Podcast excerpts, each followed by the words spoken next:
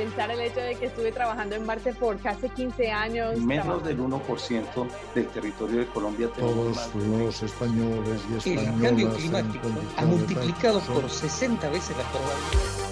Radio UNAM y las direcciones de divulgación de la ciencia y de las humanidades presentan La ciencia que somos. La ciencia que somos. Iberoamérica al aire. Noticias, conversación, entrevistas y más. Ciencia, tecnología y humanidades. La ciencia que somos. Iberoamérica al aire.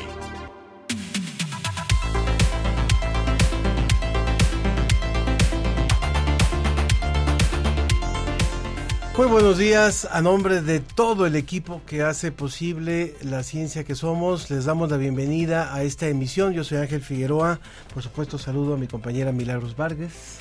Gracias Ángel, gracias, gracias. Bienvenidos a todas y a todos. Y por supuesto que también le damos la bienvenida a todas las estaciones, 65 estaciones que transmiten en México, Colombia y Argentina en forma directa o en retransmisión La Ciencia que Somos semana a semana. Muchas gracias a los públicos que nos permiten llegar hasta sus hogares, hasta sus lugares de trabajo en este espacio de ciencia y de humanidades. ¿Qué tenemos preparado para hoy?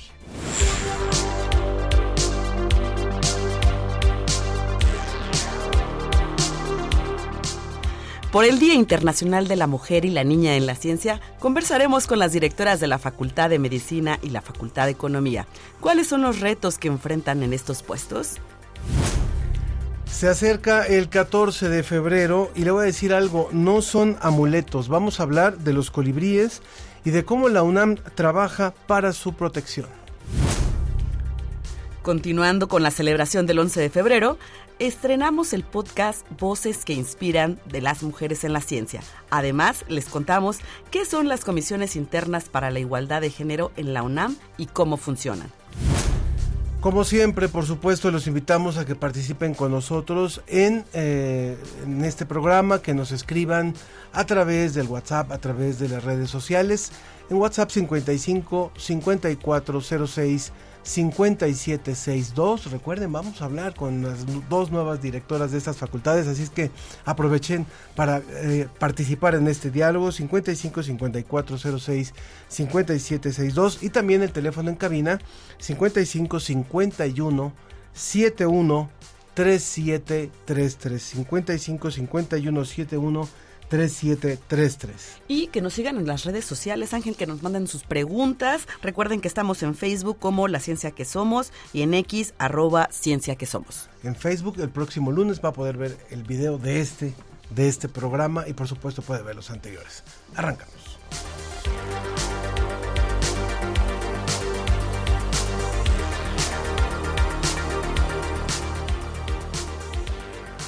Porque las niñas también soñamos con ciencia.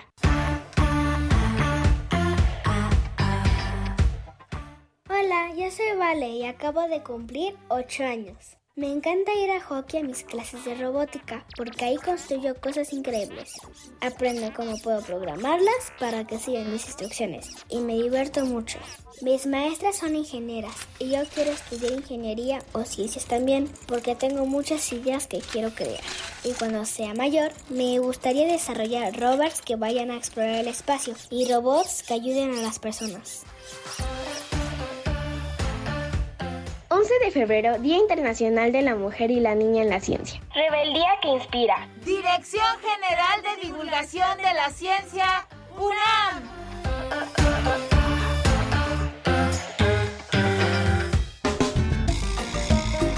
La ciencia y sus respuestas están sobre la mesa.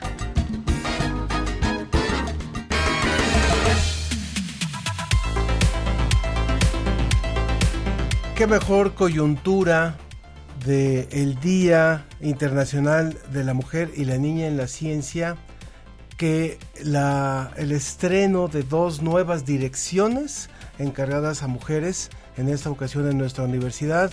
En un caso es por primera vez una mujer en la Facultad de Medicina y en el segundo caso es la tercera mujer que dirige la Facultad de Economía de nuestra UNAM y ambas están hoy con nosotros a través de las redes digitales, a través de, las, del streaming. Es Ana Carolina Sepúlveda. Ella es especialista en pediatría en el Instituto Mexicano del Seguro Social. Tiene título por parte de la UNAM, tanto en licenciatura como en maestría y como en doctorado. Y también destaco en la parte del doctorado en el terreno de la educación médica. Muchísimas gracias Ana Carolina, gracias por estar con nosotros. Muchas gracias Ángel, Milagros, eh, buenos días, eh, saludos a la audiencia y también saludos a Lorena. Muchas gracias, ella es Lorena Rodríguez León, es licenciada en Economía, ella después obtuvo el, el, título de maestría en Historia por la Facultad de Filosofía y Letras y ya es candidata a doctora también por la Universidad Libre de Berlín. Ella es también la nueva directora de la Facultad de Economía. Bienvenida, Lorena, muchas gracias. Muchas gracias, Ángel. ¿Qué tal? Muy buenos días, Milagros. Les saludo con mucho gusto a ustedes, a su audiencia y por supuesto un honor y un privilegio estar aquí compartiendo este espacio con la doctora Carolina Sepúlveda, a quien aprecio mucho y a quien también respeto mucho y me da un gusto enorme estar aquí con ustedes. Gracias. Muchas gracias. Posiblemente el año pasado, cuando fue el Día Internacional de la Mujer y la Niña en la Ciencia, por ahí en su mente estaba la idea de que, de que, de lo que podría venir, o tal vez no. Pero hoy, hoy estamos aquí eh, ante una realidad. El próximo día 11 se celebra esto. Y de pronto yo les preguntaría, bueno, este, eh, tanto en la ciencia, en las ciencias naturales, en las ciencias de la salud, como en las ciencias sociales. ¿En qué punto observan el lugar de las mujeres y las niñas en la ciencia y ocupando también responsabilidades importantes en la conducción de la ciencia, no solamente participando en la ciencia? Quien quiera contestar de ustedes dos. Venga, eh, Bueno, las, las mujeres eh, sin duda tenemos mucho que aportar y la visión que tenemos las mujeres sobre el mundo y los problemas es diferente que la que tienen los varones. Y no quiere decir que una sea mejor que la otra, sino que muchas veces se complementan estas visiones. Lamentablemente, eh, a lo largo de la historia, las voces de las mujeres han sido calladas eh, en muchas áreas, pero particularmente en la ciencia y se ha tenido incluso que eh, recurrir a que las mujeres vistan y adopten eh, posturas eh, masculinas para poder ser aceptadas en, en las academias o en, los, en las órdenes científicas y que sus ideas sean escuchadas y, y, sus aportaciones tomadas en cuenta. Yo creo que en este tiempo que estamos viviendo, eh, esta importancia del valor de las ideas de las mujeres cada vez es más tomado en cuenta y tenemos que seguir buscando que estos espacios se abran para escuchar las voces femeninas. Perdón, antes de, dar la palabra también, ¿en qué, en qué punto consideras, eh, Carolina, perdón, nos hablamos de tú todos, si les ah, Sí, claro. Este, que es, que es diferente la visión, porque creo que es muy interesante tener esta, esta, esta retroalimentación. ¿En qué puede ser, en qué, en qué suele ser diferente esta visión de mujeres y hombres frente a la ciencia? Eh, te pondría tres ejemplos. El primero es en la atención médica. Eh, hay estudios que dicen que las mujeres brindan una atención diferente que los hombres. Algunas de las características de esta atención, eh, hablando de la consulta, digamos, es que las mujeres otorgan más tiempo que los varones a, a la consulta, escuchan más las cuestiones más allá del padecimiento del paciente, se, interesan más por otros aspectos eh, complementarios al padecimiento del paciente. Eh, también recetamos menos medicamentos, eh, lo cual muchas veces em, estos medicamentos pueden competir entre sí o se acumulan los efectos secundarios. Una de las características de las mujeres es que recetamos menos eh, medicamentos y también referimos más a los pacientes con especialistas cuando sale de nuestras manos. Em, asimismo, eh, hay estudios que dicen que los resultados, por ejemplo, de cirujanas comparado con cirujanos, eh, las mujeres, los pacientes de las mujeres cirujanos tienen menos tiempo de hospitalización y menos complicaciones que las de los varones. Eh, y esto probablemente no tiene que ver eh, con las habilidades, sino con otros aspectos relacionados con el tipo de atención que brindamos las mujeres respecto al, a los usos y costumbres de cómo es el hábitus o la, o la eh, lo normal en, los varones. En el tema de la investigación también cambiaría un poco la perspectiva porque, por un lado, nosotros vemos problemas que probablemente los varones no ven y viceversa, ¿no? Entonces, por nuestras necesidades, nosotros buscamos soluciones a em, problemáticas distintas, abordamos los problemas de manera distinta también, los hombres son más cuantitativos y las mujeres tendemos a ser un poco más cualitativas en el análisis de, la información. Y también, eh, por ejemplo, en la perspectiva de género en la atención médica. Es, eh, necesario que se vean las necesidades de las mujeres en la expresión eh, clínica de las enfermedades. Es decir, por poner un ejemplo, un infarto al miocardio, un infarto al corazón, no se expresa necesariamente igual en un varón que en una mujer, pero en la escuela nos enseñan eh, la sintomatología del varón entonces, cuando estamos frente a un infarto de una mujer, pues no nos damos cuenta que está teniendo un infarto porque los síntomas son diferentes. Entonces, todas estas perspectivas de género tienen que incidir en, en la medicina.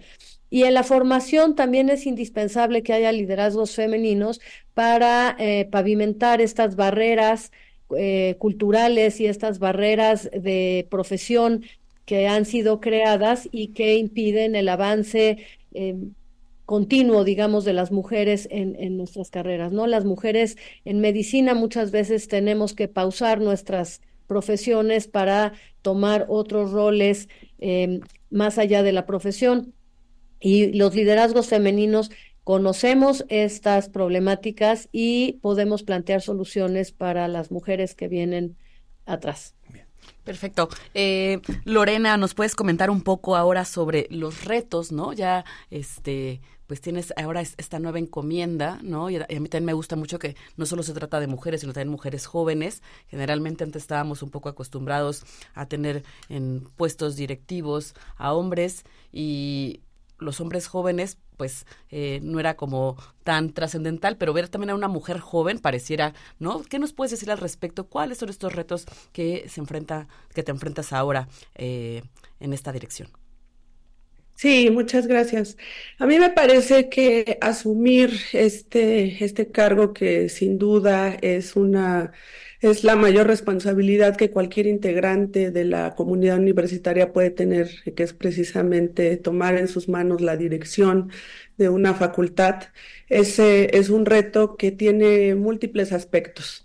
Por un lado, eh, evidentemente en el caso de, economía, pues nosotros somos eh, la escuela de economía más grande, la primera la más grande del país, y nos encontramos en un momento de redefinición, en un momento de volver a posicionar a nuestra facultad como un referente en la discusión económica nacional e internacional, y eso en el sentido también de los cambios que estamos viviendo eh, a nivel local, pero también internacional.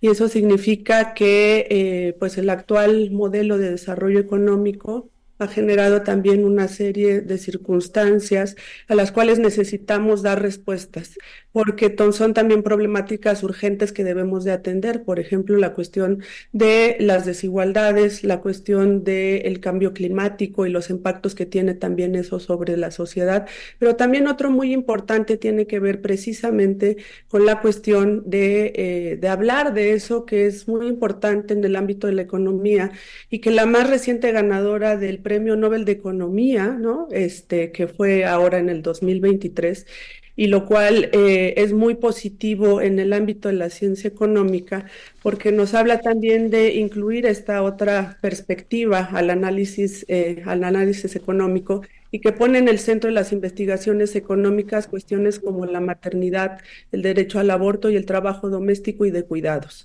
Esto, con estos análisis, ella rompe con la supremacía de las investigaciones económicas tradicionales, en las que estos aspectos no se estudiaban, y que entonces definitivamente estamos también en un momento de redefinición de la propia ciencia económica, lo cual a nosotros como facultad nos pone un reto enorme enfrente, porque eso significa eh, también eh, un impacto sobre nuestros programas de estudio, que tienen que ser programas de estudio pues actualizados, que estén dando respuestas a esas problemáticas nacionales e internacionales y eh, en las cuales no solo eh, la facultad, sino la universidad en su conjunto tiene mucho que aportar.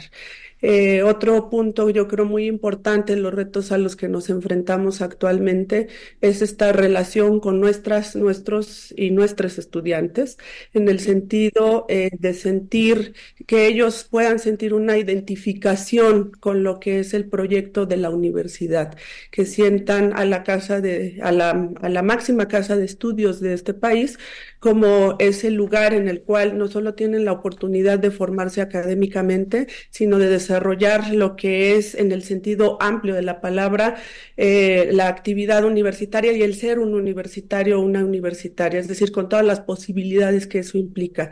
Y creo que después de, esa, eh, de ese momento tan complicado que vivimos como humanidad, que fue precisamente la pandemia, hay una serie de retos que tenemos enfrente y ese tiene que ver, por supuesto, con esa eh, rearticulación de nuestras comunidades, nuestras comunidades no solo académicas, de trabajadores, sino y de manera fundamental del estudiantado, ¿no? Que eh, pues que también tuvo una serie, a nivel general tuvimos eh, pues muchas implicaciones por lo que esto significó, pero sí debemos de poner especial atención justamente a volver a reconfigurar esos lazos que nos definen como comunidad. Entonces, en el, en el ámbito de la, de la facultad hay muchos retos, pero también hay muchas oportunidades. Así es que, eh, pues bueno, eso es parte de lo que vamos a estar trabajando a lo largo de este periodo. Si usted nos acaba de, de sintonizar, acá estábamos escuchando a Lorena Rodríguez León, la maestra ahora directora de la Facultad de Economía de nuestra UNAM. Y también está con nosotros Ana Carolina Sepúlveda, ella es también la nueva directora de la Facultad de Medicina de nuestra UNAM, hablando en torno a este papel también de las mujeres y las niñas en la ciencia. Aprovechamos la coyuntura, como lo decíamos al inicio. Y a mí me gustaría también, retomando algo de lo que decía Lorena, que lo podamos también conversar con ambas, que es el hecho de que eh, ustedes, eh, creo que si yo me enfrentara a, la dirección de una facultad, lo, que más me representaría es la complejidad de entender a los jóvenes de hoy. O sea, cómo ha cambiado no solamente el estudiantado después de una pandemia, sino cómo está cambiando la generación de jóvenes que hoy están en la universidad. Y creo que ese es el gran reto desde poder mantenerlos atentos en una clase, desde la cuestión de toda la influencia que hay a través de, otros distractores. O sea, finalmente es una nueva generación con nuevos hábitos. ¿Qué, qué representa esto en el reto de la educación? O sea, finalmente ustedes están eh, a cargo de, de los programas académicos de estos jóvenes de 17, 18, de 18 años, perdón, más o menos por ahí. ¿Quién, quién quiere contestar? Este, bueno, eh, yo comienzo. Eh, sin duda tenemos generaciones distintas, ¿no? Este, que están llegando a la universidad y que en ocasiones eh, representa un reto por la, el tipo de generación que tenemos como eh, cuerpo docente, ¿no? Entonces estas inquietudes, estas expectativas a veces chocan y tenemos que trabajar de ambos lados para que haya una buena comunicación, un buen entendimiento y que conozcamos cuáles son sus expectativas, pero también cuáles son sus capacidades y poder explotar estas capacidades en favor de su proceso educativo. Hoy sabemos que los estudiantes eh, tienen muchas habilidades tecnológicas y la mayor parte de ellos cuentan con un em, dispositivo móvil que los conecta eh, con Internet y esto les permite estar conectados con todo el mundo. Eh, los estudiantes de hoy ya no están esperando necesariamente que el profesor les brinde toda la información, sino que ellos mismos buscan la información más allá de las fronteras de la universidad e incluso del país. Tenemos que conocer estos espacios personales de aprendizaje que tienen ellos para poder eh, construir colectivamente espacios compartidos de aprendizaje que eh, utilicen y aprovechen estas tecnologías eh, de comunicación y de información que hoy eh, están al, alcance de todos. Pero también sabemos que son generaciones que tienen eh, mayores dificultades socioemocionales para contender con la incertidumbre, que tienen también preocupaciones distintas con temas de, por ejemplo, mayor respeto al género, a la, a la igualdad, Em, que tienen una visión distinta acerca de la sexualidad, digamos. Eh, y entonces tenemos que ser conscientes de todas estas diferencias generacionales para poder eh, aprovechar y poderles ayudar en estas áreas eh, que, quizá nosotros pensaríamos pues que no requerían antes tanta atención eh, y que ahora estamos viendo que sí lo tiene, como por ejemplo la salud mental de todos los universitarios, no solo de la Facultad de Medicina, la salud mental de los estudiantes actualmente se convierte cada vez más en un problema eh, de salud, ¿no? Entonces tiene que ser atendido. Muy bien, y ¿Qué mensaje podrían ustedes darle a nuestro auditorio, no solo a las niñas, a las mujeres, incluso no solo a, las mujeres de ciencia, ¿no? A las amas de casa también, que también a veces las, las, amas de casa tienen gran influencia en la toma de decisiones de las carreras, ¿no? ¿Cuál sería como su mensaje que ustedes pudieran darle a ellas?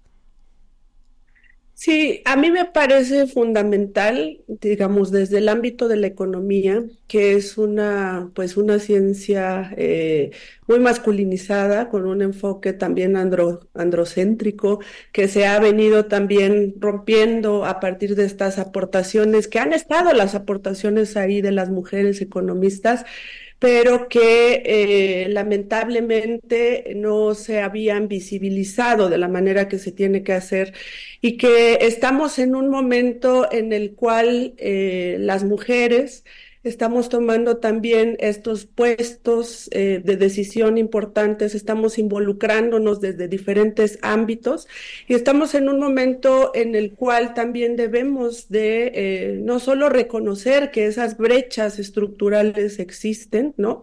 Es decir, cómo nos posicionamos eh, desde los diferentes ámbitos como mujeres con esas desigualdades, con esas brechas que son las que progresivamente deben de ir generándose los mecanismos para poder eh, pues eliminar esas, esas brechas y esas desigualdades. Y en ese sentido eh, pasa por un reconocimiento de eso, de esa situación. Yo creo que para mí, eh, desde la Facultad de Economía, es muy importante acercarnos también a las estudiantes, a las más jóvenes, para eh, darles el mensaje de que eh, pueden ser unas muy buenas economistas y que las aportaciones que estamos haciendo en ese sentido están cambiando también nuestra propia forma de entender esa problemática. Así es que yo creo que es eh, fundamental que estas, que, que, se visibilice no solo nuestras aportaciones, pero también reconociendo cuáles han sido todos esos obstáculos a los que nos hemos tenido que enfrentar, sino también en cómo vamos generando una perspectiva para las niñas, sobre todo, de poder eh, pensar que eh, prácticamente lo que quieran hacer será posible. Claro.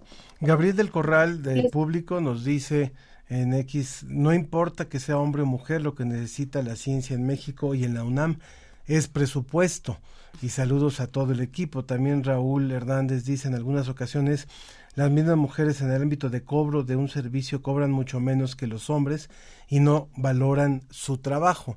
No sé si se refiere a que ellas no valoran su trabajo o la población tampoco valora su trabajo. La ciudad universitaria tiene una gran población femenina. Para ir cerrando, eh, Carolina y Lorena, eh, necesitamos más economistas mujeres, necesitamos más médicas mujeres, necesitamos más visibilidad o más eh, el, poder tener, eh, me quedo mucho con lo que decía Carolina al principio, la gran riqueza que nos da tener esta visión no antropocéntrica, no, no, eh, no desde la visión de los hombres, sino desde una visión mucho más enriquecida por, por todos los géneros. ¿Qué opina? Bueno, yo creo que este la carrera de medicina ya está feminizada, ¿no? Este, actualmente eh, tres cuartas partes casi de la, de la matrícula de pregrado es femenina y un poco más de la mitad en, a nivel de especialización médica. Pero yo te diría que esto no tendría que ver con, con el género.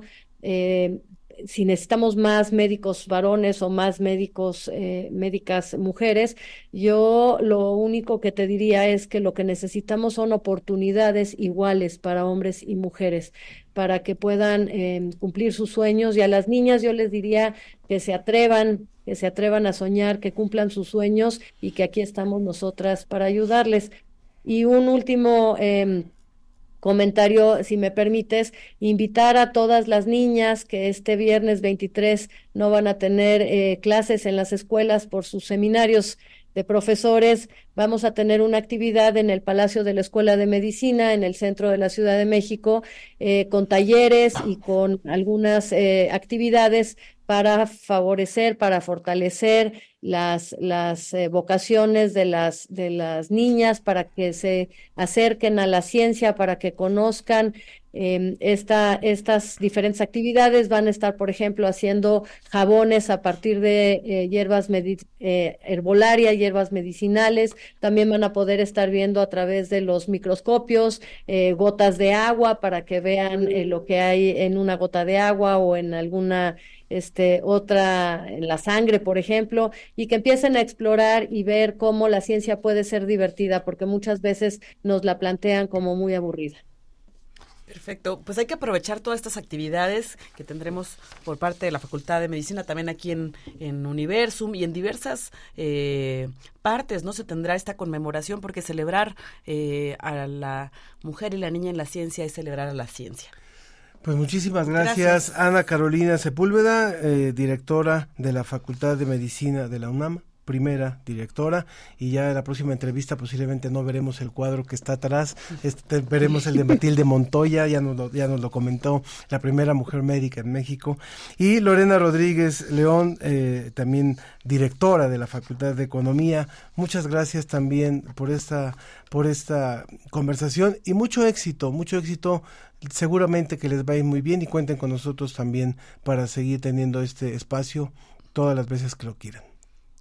Muchísimas gracias, Ángel. Gracias. Hasta luego, Lorena, y saludos a María del Coro, que está por ahí. Ya está por aquí, ya está por aquí también nuestra siguiente invitada, claro que sí. Muchas gracias. Saludos. Gracias y felicidades. Muchas gracias, Ángel, muchas gracias, Milagros, y a la audiencia. Muchas gracias, Caro, un gusto. Gracias. Igualmente, bye. Continúa. Gracias. Porque las niñas también soñamos conciencia. Hola, mi nombre es Ana Claudia Rangel Pastrana y tengo nueve años. Mi experiencia con hockey fue que los maestros son muy buenos y hay muchos módulos. También me fascina el cableado y armar las piezas, soldar y programar el robot. También conviví con otros niños y niñas de diferentes edades. 11 de febrero, Día Internacional de la Mujer y la Niña en la Ciencia. Rebeldía que inspira. Dirección General de Divulgación de la Ciencia, UNAM.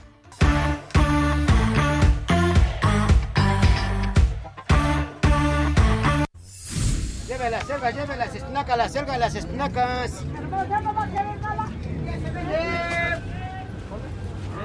¿Qué le damos? Lleva. ¿Está buscando amuletos para el amor? Pase, le tengo cuarzos rosas, brazaletes de jade, candados con llave para el corazón, veladoras, lociones, oraciones. No, yo creo que el amor no se hizo para mí, ni la fortuna. A ver, pase, pase, le ofrezco un combo para la fortuna en el dinero y en el amor, pero es muy especial, no se lo puedo ofrecer a cualquiera. Este amuleto lo va a traer escondido cerca de su corazón para que surta el efecto deseado. Va a parecer que trae un escapulario, pero en realidad son las plumas de una ave sagrada, de colibrís. Sí, desde hace más de 300 años, el dios Huitzilopochtli lo usaba, lo portaba en su tocado siempre prendido de una flor que representaba el corazón y así tuvo toda la fortuna y las mujeres que quiso. Oh, ¿cuánto cuesta el amuleto? Laura, ¿qué? Este 10 y 14 de febrero habrá actividades en Universum dedicadas al Día del Amor y la Amistad en el evento Ciencia y Conciencia del Amor. Explican con juegos, videos y charlas desde la perspectiva de la neurociencia lo que pasa en el cerebro cuando vivimos estos sentimientos y emociones. Bueno, y a propósito del Día del Amor, a propósito del día, perdón, justamente de, lo que tiene que ver con, con los colibríes, que también a veces son eh, amuletos para algunos. Pues eso dicen, pero justo hoy vamos a hablar de eso, ¿no? Eh, amor de los colibres que no, no, son amuletos y nos van a, para ello tenemos, eh, nos van a contar, para eso tenemos invitada a María del Coro Arismendi, ella es directora de la Facultad de Estudios Superiores de la FES Iztacala, ella es bióloga y sus estudios de posgrados los realizó en el Centro de Ecología. Bienvenida. Muchas gracias. Muchas gracias. Buenos días a todos y a todas. Muchísimas gracias. Y si gusta presentarnos, por favor, María del Coro, también a su, a su otra invitada. Sí, claro, la doctora Laura Edith Núñez Rosas.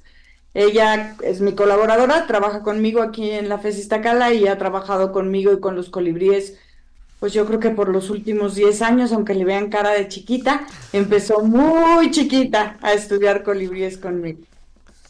Muy bien. Muy bien. Hola, buenos días a todas y todos. Buenos días, Laura. Buenos días, Laura. Y bueno, pues si nos pueden comentar de esta práctica, ¿no? Que eh, se acostumbra mucho y que está acabando, pues, con estos eh, eh, animalitos, ¿no? Que mucho en redes aparece y ahora en, el, en este Día del Amor y la Amistad, ¿no? Como posible regalo. Pero cuéntenos al respecto. Sí, pues miren, los colibríes son unos animales, son aves eh, son aves muy diversas, hay muchas especies, solamente existen en América. Más o menos 330 especies de colibríes hay en América. Nosotros en México tenemos 59 especies, es decir, tenemos una buena diversidad. Y desde tiempos remotos, nuestros antepasados los han relacionado con dos cosas principalmente, con el amor y con eh, eh, la guerra, que son contrastantes. Sí. Porque con el amor los colibríes son responsables de llevar a cabo la reproducción sexual de las plantas. Las plantas no se pueden mover, ¿no? Son, son sésiles, todos lo sabemos, y necesitan que alguien les ayude a llevar sus células masculinas de las partes masculinas a las partes femeninas para que se puedan fertilizar los óvulos y con esto se formen los frutos y las semillas. Esa es la reproducción sexual de las plantas y los colibríes hacen esa labor en la naturaleza. Ellos se alimentan del néctar que las plantas producen y van de flor en flor llevando los granos de polen, que son las células masculinas, hacia los, los ovarios. Entonces, esa es como su función en la naturaleza de los colibríes. Entonces, naturalmente, dada su función con respecto a la reproducción sexual de las plantas, pues siempre se les ha eh, relacionado con el amor, ¿no? Y con la buena suerte en el amor. Y entonces nosotros humanos, ¿no? Hemos elaborado, ¿no? ¿Cómo podrían ser eh, buenos para, para el amor? Y entonces se han hecho muchas versiones, ¿no? Hace muchos años, cuando yo estudiaba la licenciatura, vendían amuletos que eran unos colibríes disecados, ¿no? Muertos y disecados, y los vendían y les decían a los muchachos que se los pusieran en la camisa así, cuando las camisas tenían, tenían este bolsillos, ya es raro que las camisas tengan bolsillos, pero ahí se ponen, o que los muchachos se pongan camisas, ahí al, al, colibrí, y eso les va a dar suerte, suerte y van a traer muchas chicas, ¿no? Yo desde siempre hicimos una campaña grande diciendo, bueno, si yo soy una chica y le veo a un muchacho en la camisa un colibrí muerto, digo, ah, caray, mejor corro, ¿no? Porque este sabe qué prácticas este, de magia negra tendrá que trae un colibrí muerto. Son feísimos los colibríes muertos. Todo lo bonitos que son vivos son feos muertos, ¿no? Entonces yo digo, eso no puede atraer a las chicas. No he visto una chica que me diga, ay, sí, a mí me gustan esos colibríes muertos que están en la bolsa. No, no existe. Pero bueno, luego evolucionó eso, ¿no? En la cabeza del, de los hombres. Somos creativos para lo bueno, para lo malo y para todo y hicieron lo que se llaman los amarres, ¿no? ¿Qué son los amarres? Bueno, pues los amarres son una cosa que inventaron para que vean que los mexicanos sí tenemos buenas invenciones.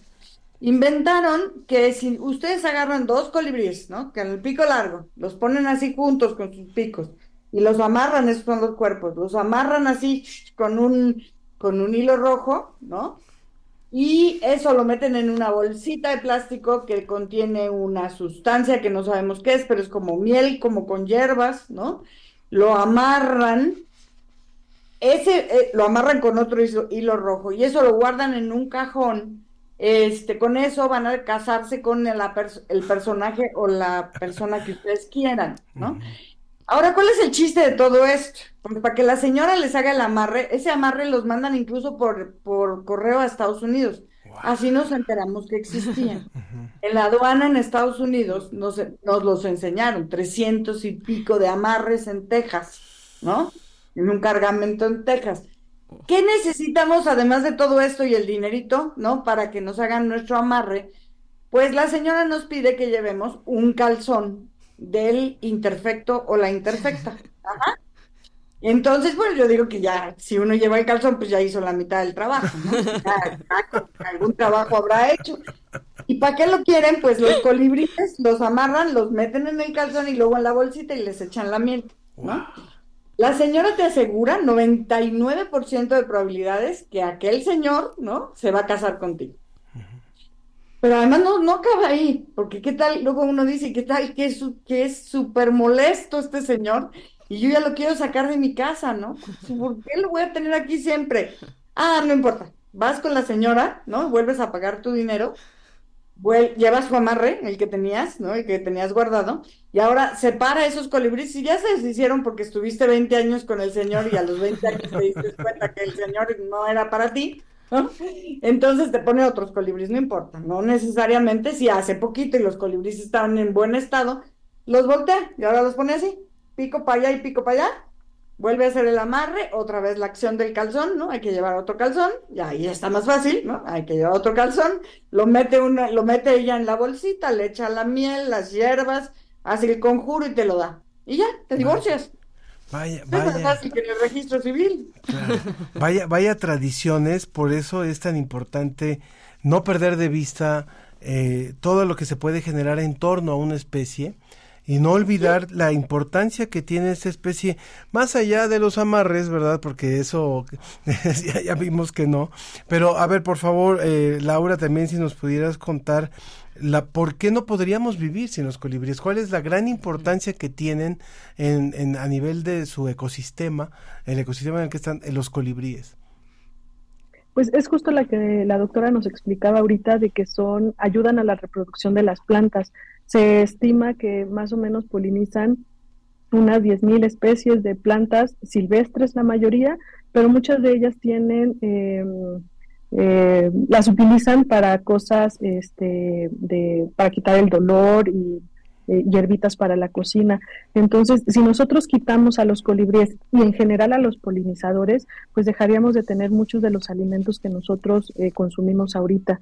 Por ejemplo, eh, el jitomate, la calabaza, el chile, todos los frutos que tienen semillas requieren de un polinizador. Es importante, eh, para, como este programa se escucha también en otros países, hay otro, es el chupamirto, también se le llama al colibrí, ¿verdad? Para que también se pueda entender de qué especie estamos hablando. Y también algo que, que sería fundamental decir, hay una tradición de ponerles unos bebederos con un néctar que se vende comercialmente y creo que los especialistas no están muy de acuerdo con eso. ¿Qué nos podrían decir? Pues, miren, esa pregunta nos la preguntan siempre, ¿no? Debía tener la respuesta grabada, porque los bebederos para colibríes no son ni buenos ni malos. Los bebederos para colibríes depende cómo los use el humano. Los que somos un poco malos somos los humanos, ¿no? El bebedero, para que a los colibríes no les salga daño, tiene que ser agua con azúcar de mesa, azúcar, de esa que, que usamos en la mesa. No miel, no granadina, no tequila, no café. No, no, no, no, azúcar de mesa. ¿A qué concentración? 20%, 20% de, de azúcar con respecto al agua. El agua tiene que estar limpia. Si el agua está encharcada, es agua tratada, pues entonces se pudre y entonces es un horror, ¿no? Y ahora, los bebederos deben de estar limpios. No, uno pone agua con azúcar aquí al sol y se fermenta y entonces se hace tepache. Y los colibríes, si se toman el tepache igual que ustedes, ¿qué les pasa? Pues se emborrachan. Oh, y, hace unos amarres que no se deben de hacer. Entonces, hay que tener conciencia. Usen los bebederos, pero límpienlos. Y luego no es tan fácil. O sea, si es una esclavitud. Y entonces, ¿qué es lo que les decimos nosotros a las personas? Es, uh, pongan flores, pongan flores, es mucho más fácil. Las flores hay que regarlas y hay que deshiervarlas por ahí una vez al mes, pero no necesariamente hay que lavarlas cada dos días. Ajá. No usen granadina en los bebederos, ese, ese color, colorante, colorante rojo. ¿Por qué? Pues piensen en sus hijos, los bebederos son, son digo, los colibríes son, son animales, ¿no? Si nosotros a nuestros hijos le damos solamente refresco rojo, se va a enfermar, ¿verdad? No creo que haya ninguna mamá que diga, ay, vamos a darle refresco rojo porque a ella le gusta el rojo. No, mejor le da agua de limón, aunque no esté roja, Igual los colibríes, el rojo 9, que es un colorante, se ha probado que es malo para la salud, para los humanos. Para los colibríes seguramente también. Entonces no le pongan eso. Y si pueden poner flores, aunque sea en una maceta, muchísimo mejor. Estamos escuchando a la doctora María del Coro Arismendi, quien es directora de la Facultad de Estudios Superiores Iztacala, y está con ella también Laura Edith Núñez, que es también colaboradora en este proyecto de investigación sobre, sobre la preservación de los colibríes. ¿Y cómo cuidarlos? Ahorita la, eh, María del Coro nos comentaba sobre las flores. ¿Hay algún tipo de, flores en específico que podamos nosotros tener para cuidarlos? Si nos pueden comentar más al respecto. Eh, las flores que les gustan a los colibríes idealmente son flores que son en tubito o en forma de campana. No quiere decir que si no hay de esas flores no vayan a comer. Sí comen. Les gustan más ese tipo de aretillos, los que les dicen mirtos, que de ahí el nombre de chupamirto. Estas flores que son como colgantes, péndulas. Eh, el toronjil se ha puesto muy de moda eh, y lo pueden encontrar en muchos de los tienditas de plantas. Una planta que se parece mucho a la lavanda, y aquí voy a hacer un paréntesis, no pongan lavandas, no tienen néctar para los colibríes, este, y no son nativas. Una de las cosas que nosotros aquí junto con la doctora promovemos es que utilicemos plantas nativas, porque ya están adaptadas a las condiciones que tenemos, ya sea en la Ciudad de México o en cualquier otro lugar, porque eh, esas son plantas que se han adaptado a estas condiciones, entonces están requieren menos agua. Si nosotros ponemos una, eh, no sé, del Mediterráneo, como la lavanda, que por eso se ponen, es porque requieren mucha menos agua, ¿no? O si ponemos un lugar de donde llueva muchísimo más, vamos a necesitar estarlas regando. Entonces, si nosotros ponemos estas plantas nativas como el cordón de San Juan, el muicle, toronjil, aretillos, mirtos, eh, les aseguramos que van a llegar los colibríes. ¿Son los que ustedes han puesto ahí en los jardines de la FES Iztacala, que tienen una, una, experiencia de jardines para colibríes? Nosotros ahorita tenemos cuatro jardines y más o menos tenemos 35 especies de plantas diferentes distribuidas entre los cuatro jardines. ¿Y cuántas especies de colibríes han detectado por ahí? Eh, las, acá en el norte de la Ciudad de México, donde está eh, la FES tacal en Tlalnepantla, eh, hay dos especies muy abundantes, que es el colibrí berilo, que es uno que es muy verde eh, y un poco marrón en sus alas, y el colibrí pico ancho. Y en noviembre capturamos a una nueva especie para nuestra zona, que es un colibrí migratorio, este, un colibrí garganta rubí, una hembra. Entonces ya tenemos registradas tres especies, pero en la Ciudad de México o en el Valle eh, hay 18 especies.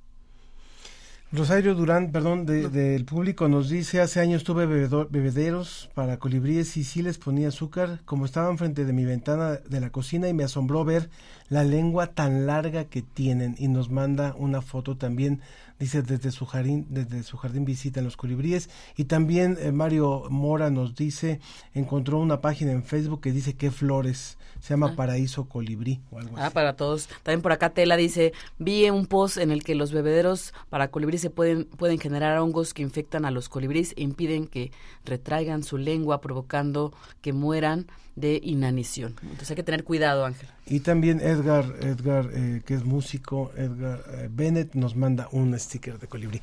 Bueno, pues muchísimas gracias, este María del Coro, muchísimas gracias, eh, Laura, por esta conversación. Creo que tenemos que hacer este, una segunda parte de esta charla porque el tema de los colibríes creo que es muy importante.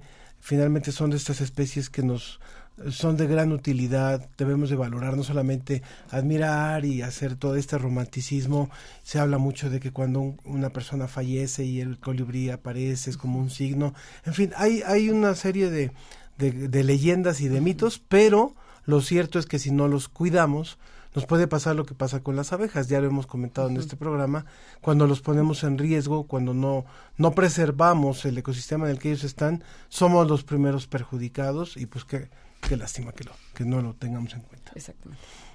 Pues muchísimas gracias, María del Coro, muchísimas gracias Laura. Gracias. Muchas gracias a ustedes por invitarnos y con gusto platicamos de colibríes. Cuidado, cuidado con los cuidado con los amarres, ¿eh? Y no me hagan amarres, siempre en jardines. Continuamos. Gracias. La revista, como ves, nos presenta en su nueva antología Mujeres en la Ciencia, el poder femenino. En esta nueva edición podrás conocer los aportes. La revista, como ves, nos presenta en su nueva antología Mujeres en la Ciencia, el poder femenino. En esta nueva edición podrás conocer los aportes y avances de la ciencia gracias a la vocación de estas extraordinarias mujeres, además del contexto en el que desempeñaron su labor, las dificultades y obstáculos que enfrentaron. Empezamos por la valiente Hipatia de Alejandría. Seguirás leyendo a las que formaron la vanguardia, Conoce la vida aristocrática pero irreverente de Ada Lovelace, visionaria de la computación. En el capítulo Las mujeres cuentan, encontrarás las aportaciones de mujeres extraordinarias como Hedy Lamar, famosa por su belleza austriaca y su carrera en Hollywood, pero poco conocida como pionera de las telecomunicaciones. Empieza en la Tierra, ojos al cielo, descubrirás a la mujer que iluminó el universo, Vera Rubin, o a la vocera del microcosmos, Lynn Margulis. Ya adentrados en las páginas centrales, conocerás a las hermanas de Igía y Panacea. Sí, las mujeres que por su curiosidad y tenacidad lograron describir el primer coronavirus humano. Pudieron descifrar a los cristales o a las chicas del radio. Todas ellas son inmortales. Y finalmente, en el efecto Matilda, nos presenta las injusticias hacia las mujeres de ciencia, cómo la historia se adueñó de sus aportes y conocimientos sin darles su lugar. Esta antología es una publicación para resaltar el trabajo, la dedicación y el amor de las mujeres a la investigación científica, muchas veces a contracorriente e incluso a pesar de sus colegas. Antología ¿Cómo ves? Mujeres en la ciencia. Toda la odisea que las mujeres han vivido, pero sobre todo la tenacidad de ellas para hacerse de un lugar en la historia.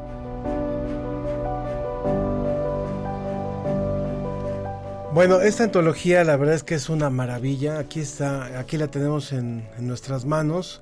Ustedes saben que Cómo ves ha hecho distintas antologías temáticas, algunas de biología, de astronomía, de matemáticas, de química, y, de medio ambiente incluso. Pero esta, esta la verdad es que es una antología que se antojaba desde hace mucho. Veo por aquí incluso un texto de la muy querida y recordada Gertrudis Uruchurtu y de distintos autores que han publicado a lo largo de, diferentes años de la revista. Estas, eh, estos textos se conjuntan en una nueva edición y ahora es esta primera antología Mujeres en la Ciencia que justo hoy va a presentarse a las 12 del día en el Foro de Química en el Museo Universum. Así que este, este es una nueva publicación de la Dirección General de Divulgación de la Ciencia, muy, muy, muy acariciada por mucho tiempo y qué bueno que hoy la podemos tener aquí en nuestras manos. Y para hablar sobre un tema que también tiene que ver con esto, está con nosotros Felipe Sámano, él es integrante de la Comisión Interna para la Igualdad de Género de esta dirección, de la Dirección General de Divulgación de la Ciencia de la UNAM. Bienvenido, Felipe. Hola, ¿qué tal, Ángel Milagros? Buenos días a todos, a todas. Pues sí, muy contentos de podernos sumar desde Divulgación de la Ciencia a esto que ya venían platicando a lo largo del programa, que es el 11F, ¿no? Este Día Internacional de las Niñas y las Mujeres en la Ciencia. Una de las actividades que efectivamente vamos a tener, todavía alcanzan a llegar si están en el sur, pues la presentación de esta antología que como dices, pues es un trabajo de, de, la dirección de medios y que estamos muy contentos y contentas eh, de poderla presentar el día de hoy finalmente, ¿no? Cuéntanos, por favor, eh, eh, ¿Cuál es la gran tarea que se han planteado ya desde hace algunos años estas comisiones internas para la igualdad de género en la UNAM, que donde las dependencias generan sus propias este, comisiones, pero cuál ha sido la gran tarea que, que tienen a cuestas? Mira, de manera muy particular, a nosotros al ser una dependencia encargada a la divulgación de la ciencia, pues este, este es un tema que nos toca, ¿no? El, promover, el visibilizar y el generar condiciones de igualdad para que niñas, mujeres puedan dedicarse a la ciencia, tengan modelos de referencia y de manera interna, pues la sensibilización de ciertos temas. Particularmente la comisión desde su creación hasta ahora ha estado trabajando mucho en la prevención de la violencia, en cómo generamos actividades de inclusión, ¿no? Y cómo finalmente esto rige también una política interna institucional eh, tanto para la comunidad de GDC como para los visitantes y público que nos visita tanto en los museos como en las diferentes actividades que realizamos. Entonces, mucho de la labor de la comisión ha tenido que ver con eso, con la prevención de la violencia, con la atención de la violencia de género, con generar estas actividades de divulgación para visibilizar el trabajo de las mujeres científicas y un eje que recientemente hemos empezado a incorporar y a trabajar pues es el de masculinidades, ¿no? Eh, tanto con los compañeros eh, eh, de, de, personal, pero también hacia el exterior, esta transformación de las masculinidades. Hoy la UNAM también tiene un programa integral de cuidados en el que también estamos iniciando toda esta idea de, del cuidado en términos de eh, de la igualdad, de la inclusión y por supuesto en algo que Universum eh, y, la DGDC han sido referentes desde hace muchísimo tiempo, que es la, diversidad sexual, ¿no? Teniendo una sala de sexualidad es otro tema que nos toca también y que nos interesa mucho. Eh, Felipe, sabemos que la Comisión de Género ha tenido varias actividades y justo ahora eh, en el marco del 11F tienen una muy especial preparada. Si nos puedes comentar al respecto. Sí, bueno, ayer tuvimos un taller, hoy tenemos la presentación eh, un taller para hacer el robot y hoy también a partir de las 3 de la tarde se va a subir eh, un podcast que hicimos también con el equipo de, radio de la DGDC sobre eh, voces que inspiran mujeres en la ciencia. Entrevistamos a cinco científicas, ¿no? Y cada una nos narra pues lo que ha significado para ellas dedicarse a la ciencia, los retos que han tenido que enfrentar siendo mujeres dedicadas a un campo tradicionalmente de hombres, y lo pongo entre comillas, y por supuesto cómo les tocó abrir brecha y cuáles son las perspectivas o lo que ellas aspirarían eh, que ocurra en los próximos años para las nuevas generaciones. El día de hoy eh, justamente sube el primer episodio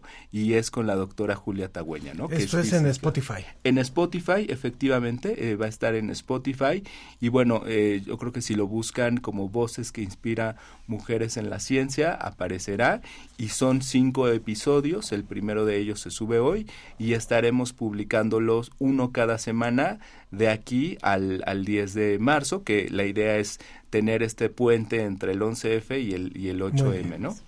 Perfecto, pues te agradecemos mucho Felipe Sámano, eh, integrante de la Comisión de Género aquí de la DGDC, por, por estos eh, minutos que platicaste con nosotros y pues eh, que sigan también al pendiente de las actividades que tenemos para todos ustedes. Por supuesto, Universum también organizó una serie de actividades con Mujeres en Acción y todo este fin de semana van a estar ocurriendo cosas tanto en las redes de, de la DGDC como en sus instalaciones. Muy bien, pues muchas gracias Felipe. Gracias y a ustedes. rápidamente despedimos. Elizabeth Bisuet dice falta mucho para que las mujeres ocupemos cargos relevantes por mérito propio y le indigna el uso de animales para estériles ritos como el de los colibríes. Bueno, gracias a todos los que han participado. Espero que no se hayan quedado mensajes por ahí pendientes. Milagros Vargas.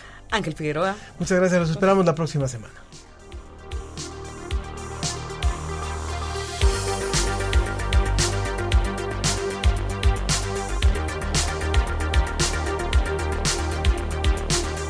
Esto fue La Ciencia que Somos, Iberoamérica al aire. Una coproducción de Radio UNAM y las direcciones de divulgación de la ciencia y de las humanidades.